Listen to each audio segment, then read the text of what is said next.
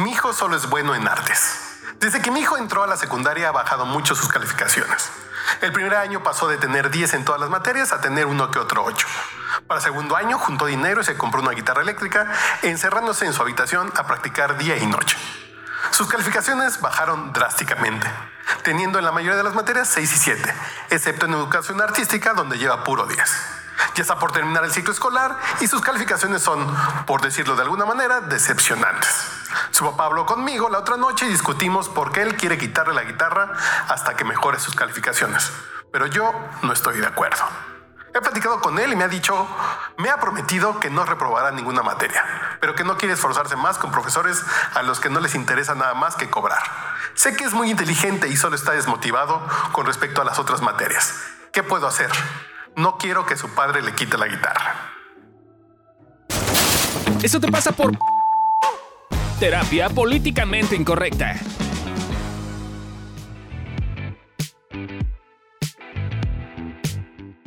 Hola a todos, ¿cómo están? Eh, hoy estamos en un nuevo capítulo de Eso te pasa por y hoy están conmigo Adri Carrillo y Candy Godínez. Y hoy vamos a hablar de un tema bien interesante, ¿no? De un caso, de hecho, eh, y este se llama Mi hijo solo es bueno en artes. Y nosotros opinamos de lo que, de lo que es el caso, ¿no? Y te decimos por qué te pasan las cosas. ¿Y, ustedes por qué creen que le pase esto a esta señora?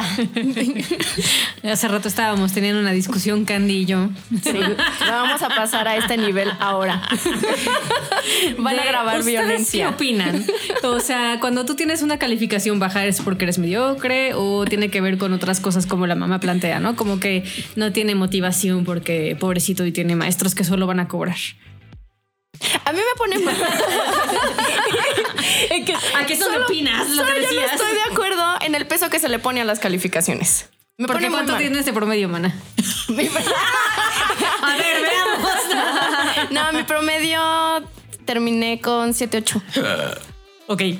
Sí. ¿Por? Por, pues porque bajé mis calificaciones. Yo creo la cara que... de, de Candy de te la cara de ¿Por qué? me siento muy exhibida. Sí, porque yo había sido niña de 10, güey. Yo siento lo que puede sentir el, el muchacho. Que... ¿Tú fuiste niña de 10? Yo fui niña de 10. ¿Y qué sientes ahora que no eres niña de 10? una parte de mí siente que falló. Que me fallé a mí misma. No, o sea, sí siento que fallé, pues. O sea, mm, como más la parte de por qué no pude sostener algo que había sostenido según yo sin problemas.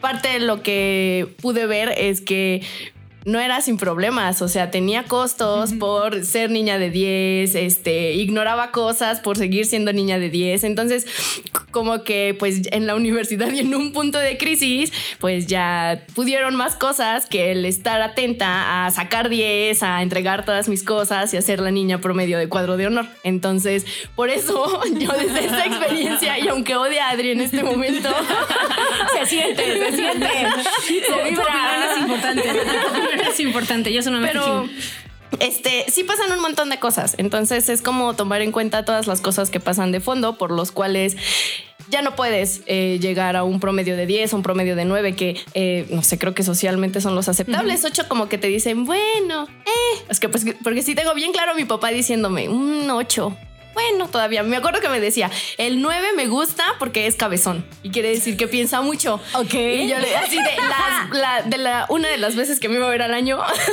eso me decía, eso me aportaba. Ah, Grandes aportaciones. Y los 10, pues, pues sí, pero que los 8 ya no le encantaban tanto. Entonces, tenía panza o qué pedo? Ya no me decía como eso, ah, solo me decía. o sea, como que solo defendía al 9 porque era cabezoncito y que era que pensaba mucho. Ah. Fíjate que yo me siento dividida porque yo soy niña de 10 te titulaste por promedio. Exacto, ah, claro, te estaba presumiendo hace rato. Sí, me titulé por promedio. promedio. Entonces, hay una parte de mí, sobre todo con los adolescentes, no puedo evitar el juicio de, nada, se la está mamando y hay que ponerle límites. O sea, como que entra mi parte pues, de cómo me educaron a mí, o sea, como de Nel, o sea, de tu única responsabilidad es esa, entonces como, ¿por qué tendrías menos? Pero la otra parte de mí dice como, güey, pues no todo el mundo tiene que tener una educación como, o sea, tradicional en el sentido de, eh, o sea, pienso mucho como en el modelo gringo, ¿no? Las universidades y todo ese pedo que, y que los pobres gringos terminan con deudas horribles a sus veintitantos ah, años por, porque allá no tienen, educación pública. estudiantiles, ¿no? Ay, horrible, Hasta la universidad es donde tú ya la eh, pagas. terminan y están, o sea, es como, como no tienen tantas oportunidades como quizás para nuestros papás y en otra generación tenía sentido como tener una carrera universitaria. Hoy ese supuesto, esa supuesta ventaja creo que ya no es tan real, por un lado. Y por otro me quedo pensando como, punto, Eddie Vedder. Excelente ejemplo. Ese es el vocalista de Pearl Jam. Ese güey, no terminó la si no sabían. Y, es, o sea, y si, o sea, probablemente si ese güey se hubiese seguido por un camino tradicional de sí, que la escuela hoy no tendríamos Pearl Jam. Y yo sería muy triste. No, o sea, me pongo a pensar esas cosas y digo, güey, pues qué tanto sí es cierto como hay que exigirle y hay que ponerle límites y que tanto sí es cierto que ya le dio la... Siento mucho que mucha gente que puede escuchar este caso pueden pensar, ah, ya le doró la píldora a la mamá y la tiene este como convencida y, y ah, como de... Ah, y cuando en realidad es un mediocre, no lo sé, o sea, creo que hay gente que puede llegar a pensar eso, pero también digo, pues sí, y en una de esas la, la educación tradicional pues no es lo suyo y está bien, ¿no? O sea, hay un chingo de oficios que podría tener. O sea, como que siento que para mí me, debato entre estas dos, como qué tanto efectivamente ahí se trata algo de límites y qué tanto más bien, pues quizás es momento de que como sociedad también nos abramos a otras posibilidades. Porque está esta parte, se me fue el nombre, las inteligencias múltiples son muchos, son inteligencias emocionales. No, me acuerdo. Inteligencia... Inteligencias múltiples. ¿Múltiples? Ajá. Este, esta parte de que, pues sí, o sea, tú si vienes y me pones una división de tres, no te lo voy a saber hacer. Ah, Pero tengo otra, o sea, otro tipo de inteligencia en el que es más creativa, en el que pues obviamente puedo acompañar a la gente en sus procesos emocionales. Entonces, no me hace una mediocre que en el área de físico matemático, no sé cómo se llama esa, no, se llama no, no destaque. Entonces, también está buena esta parte de saber qué impulsarles, pues. Porque también, o sea, yo pienso mucho en mi sobrino, porque él también es buenísimo en artes, pero mi hermana, toda en familia es como muy tradicional, entonces como de, haz tu carrera primero. y está como haciendo, ¿qué va a entrar? Ingeniería en sistemas y es como... Ah, no, bueno. Ok.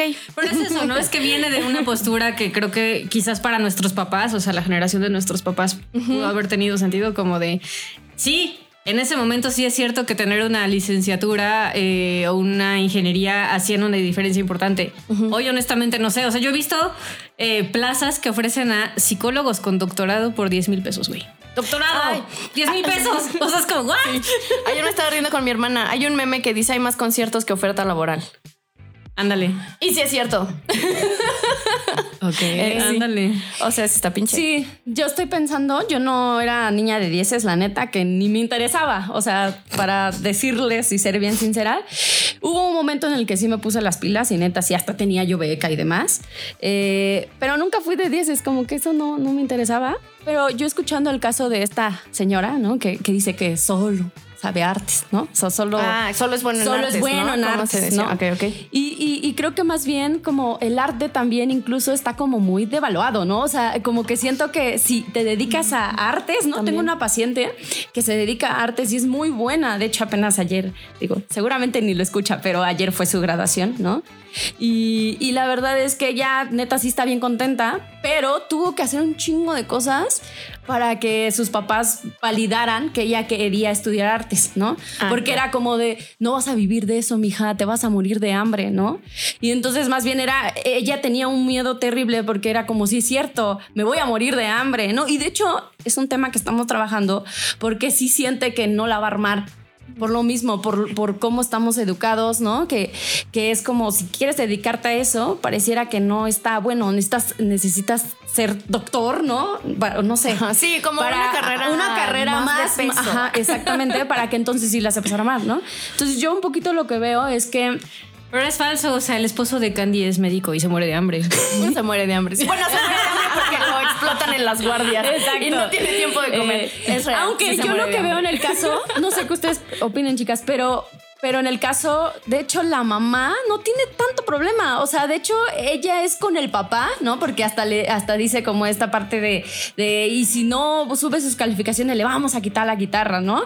Cuando el, chavito claramente hasta reunió para comprarse la guitarra, ¿no? Sí. O sea... O sea, no es un malviviente. No es un malviviente, no, es como, ajá, no es como el chavito, ¿no? O sea, dice ahí que incluso el chavito se la pasa ahí, este, o sea... Practicando. Practicando. Entonces pues yo digo que las dos cosas incluso pueden ser, ¿no? Igual, y el estudio, ¿no? Y un poquito, ¿no? Y, por otro lado, pues desarrollar la habilidad de ser guitarrista, ¿no? Que es lo que a lo mejor la apasiona y para eso sí la va a armar, ¿no? Yo creo que como papá, a lo mejor es un requisito, pues porque realmente vivimos en una sociedad donde sí, güey, o sea, si, si no tienes la primaria, la secundaria, sí, güey, está cabrón conseguir trabajo, o sea, más cabrón. No, Yo diría que hasta la prepa. Más hasta la prepa, ¿no? Ya hasta la prepa, pero sí, está cañón, o sea, no está mal que le pida eso, ¿no? Pero, pero también que habrá la posibilidad de que sí, que hagas su sueño, ¿no? Que eso es lo que quiere el chavito. No, a veces es el mejor guitarrista como el este, siguiente Jimi Hendrix. Exactamente. Entonces, más bien es como pueden ser las dos partes. Ajá, creo que se puede llegar a una negociación siempre ahí, pero sin meterle todo el peso de sentir que su hijo ya no va a tener futuro. O que es burro porque, nada no saca 10. O porque nada, ajá. O en una de esas sí es burro porque no saca 10. No, sí y tienes que ponerle límites. O sea, sí creo que más bien tú como mamá y poniéndote de acuerdo con tu esposo, creo que te toca ver hoy qué tanto es tantito.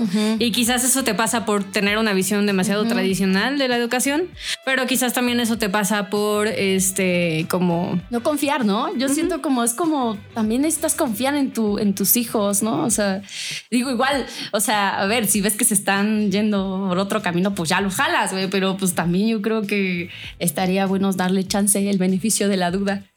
¿No? Entonces eso te pasa por no confiar. Sí. Por no echarte round con tu esposo y hablar de esos temas incómodos de cómo educar a los hijos. Y buscar negociaciones. Creo que siempre se puede llegar a una negociación entre el hijo, la guitarra, unas calificaciones que les parezcan razonables a los papás. Y creo que de fondo, o sea, es como de eso te pasa por no ver que lo que te está pasando es que te da miedo, que tu hijo después no pueda tener una vida en la cual se pueda mantener solo y pueda ser autosuficiente. Si da un chingo de miedo, ¿no? O sea, a veces a mí me da miedo todavía conmigo. Así como de, ah, ¿qué tal que no se puede? Este, entonces entiendo, creo que es un miedo pues irreal, o sea, eh, la economía mundial es una cosa muy impredecible y tiene sentido que, les asuste y como que digan, no manches, pues no, no, la va, no la va a armar de guitarrista, pues no, ¿Quién? son muy pocos y contados los que viven de eso, pero veremos. Veremos. Entonces, pues hasta aquí nuestro reporte, esperemos que les haya gustado este episodio y, y manden sus casos y les decimos por qué les pasan las cosas. Gracias por exhibirme, Hasta Luego. Bye. Bye.